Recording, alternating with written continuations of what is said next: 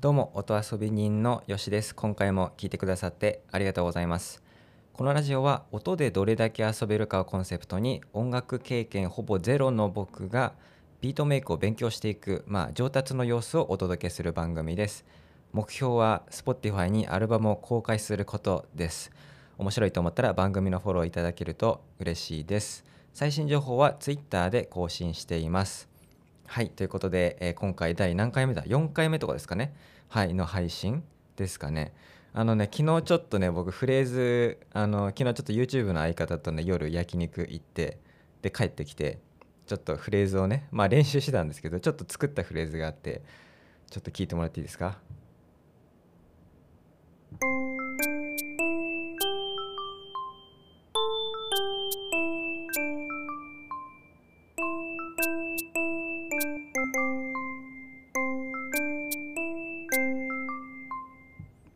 はい、まあ、これをなんかなんとなくなんかこれ多分ねこのメロディー多分なんか有名な曲だと思うんですけどまあなんかちょっとなんとなく作ってみようと思ってさっと、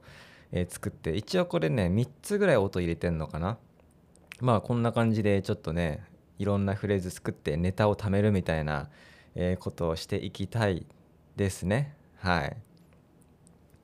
あの最近僕こうやってこの、まあ、音遊びラジオっていうのを始めて結構 YouTube であの有名なプロデューサーがその名曲を解説するみたいなどうやって作られたのかみたいな動画結構海外で上がっていてそういうのよく見るようになったんですけどなんか本当この音作りってすごいなと思うのが例えばこのスネアの音はマッチをする音を使いましたとかこれはなんか逆再生してこんな感じでいろいろなんかひねったらあこういう感じの音になっていいなと思って使ったとか。なんかねほんとまあプロのねトップのトップの話ですけどいやもうなんか音を作るってすごい深いなってね結構動画見て思いますね。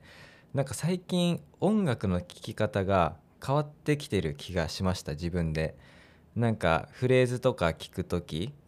あこれ作るの難しいのかな？とかなんかどういう音が鳴ってるのかな？とかなんかね結構僕動画作るようになってあの映画を見る視点も変わったりしたんですけど今はちょっとこの音楽を聴く視点がちょっとずつ、あのーちょっとずつ、うん、変わってるのかなって気はしますね。はい、で今回の内容なんですけど僕が使ってる、まあ、機材と、まあ、DAW って言って、まあ、DAW, DAW っていうのかな？DAW ソフト、まあ、編集ソフトですね、まあ、そこのちょっと紹介をしようと思います、まあ、僕がやってる普段の何て言うんでしょうね、まあ、練習環境みたいな話ですね。で、えーキーボードはですね、まあ、今こうやって音、えー鳴らす。えーこれキーボードは Novation っていうブランドのものを使ってます。で機種がノベーションのローンチキーミニ MK3 ってやつですね。 Mark 3 っていうのかな？まあ、いわゆる MIDI キーボードって呼ぶらしいんですよ。あのパソコンにつないで使うものですね。あの MIDI って、まあ、MIDI でミュージカルインストロメントデジタルインターフェースの略らしいんですよ。まあまああの言ったらパソコンと通信するのが前提の機材っていう話らしいんですけどなんかあのなんだろうテレビのリモコンみたいなものでテレビってテレビの本体でもチャンネル変えられるじゃないですか。でもそれすごいめんどくさいじゃないですか。でそれでリモコン使ったらめっちゃ楽だよねっていう話で、まあ、この MIDI キーボードっていうのもあのそもそものその編集ソフトパソコン側の編集ソフトのリモコンとして機能するんで編集ソフトがそもそもないともう音が鳴らないので今、まあ、編集ソフトにつないでるんでこうやって、まあ、音が鳴るんですけど、まあ、この編集ソフトもキーボードでまあ音って作れるんですよね。ただこういうキーボード自体この実体としてのキーボードがあるとすごいもっとやりやすいよねっていう感じなのかな？まあそれで MIDI キーボードっていうのがあるらしいですね。これねちなみに1万円でした。うん。結構ね割とコスパ高いなと思ってこれからちょっと選んだ理由話していきますけどまあ気になった方はリンク貼っておくのでよかったらそこでチェックしてみてください。であのまあ僕言ったら経験ほぼゼロじゃないですか音楽経験ね。もうピアノもねなんか全然弾けないぐらいなところからなんでやっぱ最初どういう機材がいいのかなっていうのはやっぱ調べるんですよね。で言ったらなんか失敗したくないからすごい僕結構調べる人なんですけど結構ね海外の情報とかも結構あさって調べてこれに決めたんですけど最初あの候補にあったのが、えー、ティーネージエンジニアリングっていうブランドの OP1 っていう機材なんですよ。これねスウェーデンの会社なんですけど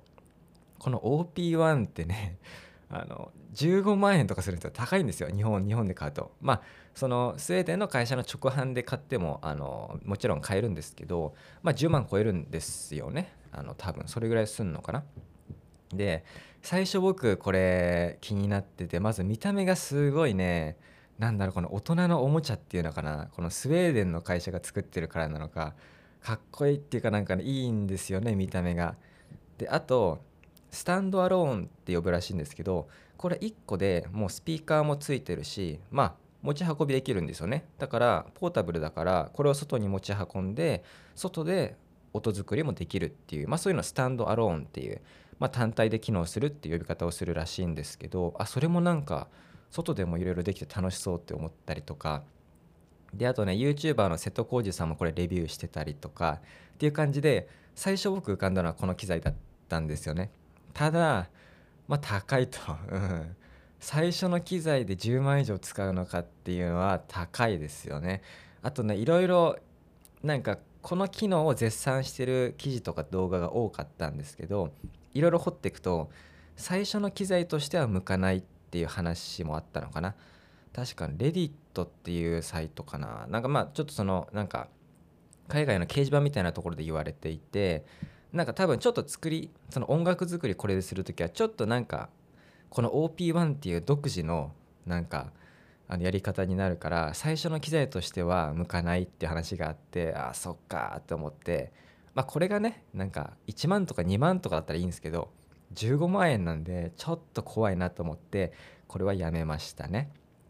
であとは他の機材でも、まあ、スタンドアローンって最初やっぱいいなと思ったんで、まあ、外で持ち運べるっていうのがなんか楽しそうって思ったんで他にも赤いっていうブランドとかあとネイティブインストルメントっていうブランドもあってまあこの辺も候補にありました。でもなんかやっぱスタンドアローンっていうのがね結構やっぱり高めになっちゃうんですかね。言ったらその小さいパソコンみたいなもんなんで。で56万とか超えることが結構普通なんでその最初の機材としてはちょっと高いなっていう感じでだんだん安めのミディキーボードを探していったんですよ。で僕動画編集もしていて去年ちょっとね あの奮発して40万円の MacBookPro を買っていたのもあったんでまあこのパソコン使ったらいいじゃんっていう、えー、ね、せっかく、え、買ったのでっていうのもあってちょっとミディキーボードでもいいんじゃないみたいな。であとはまあ家で練習するでしょみたいな感じもあってでこの MIDI キーボードの中でも赤いっていうブランドのものもあったんですよ。でこの時にキーボードだけじゃなくてパッド？ドラムとか叩く、えー、叩けるみたいなパッドもあると、まあ、楽しそうだなっていうかなんかこのオールインワン感？キーボードだけじゃなくてもうこれ1個でいろんな音出せるよっていう方が楽しそうだなと思ったんで、まあ、パッドがついてるキーボード、え、を探していきましたね。でいろいろこの辺見た結果今回紹介、するっていうか、まあ、僕が今使ってる Novation の Launchkey Mini、えー、MK3 っていうのが、まあ、いいなと思って買いましたね。でこれね、えっと、鍵盤の数が25鍵盤なんですよ。言ったらオクターブ2個分ですかね。うん。でね結構小さくて軽くて横幅が3 0センチちょっとぐらい。まあ僕結構その机がねそんな大きくないんで部屋が広くないんでそのなんだろうもっと横長のキーボードの方が多分弾きやすいんでしょうけど置ける場所がないっていうところもあるんで、まあ、サイズ感的にはこの25鍵盤あたりのものかなと思って、まあ、ノベーション今使ってるのは25鍵盤っていう感じですね。ただこれオクターブ変えられるんで例えば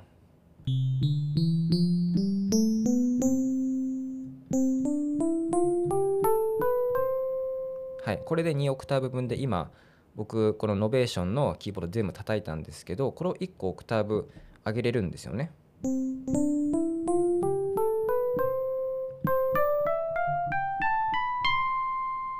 でもっと上げて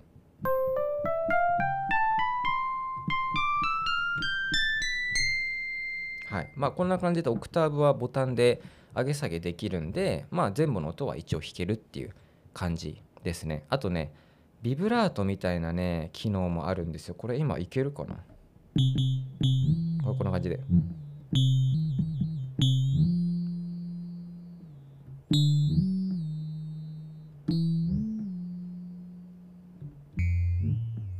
なんか音が上がってるの分かります？なんかね指で触ると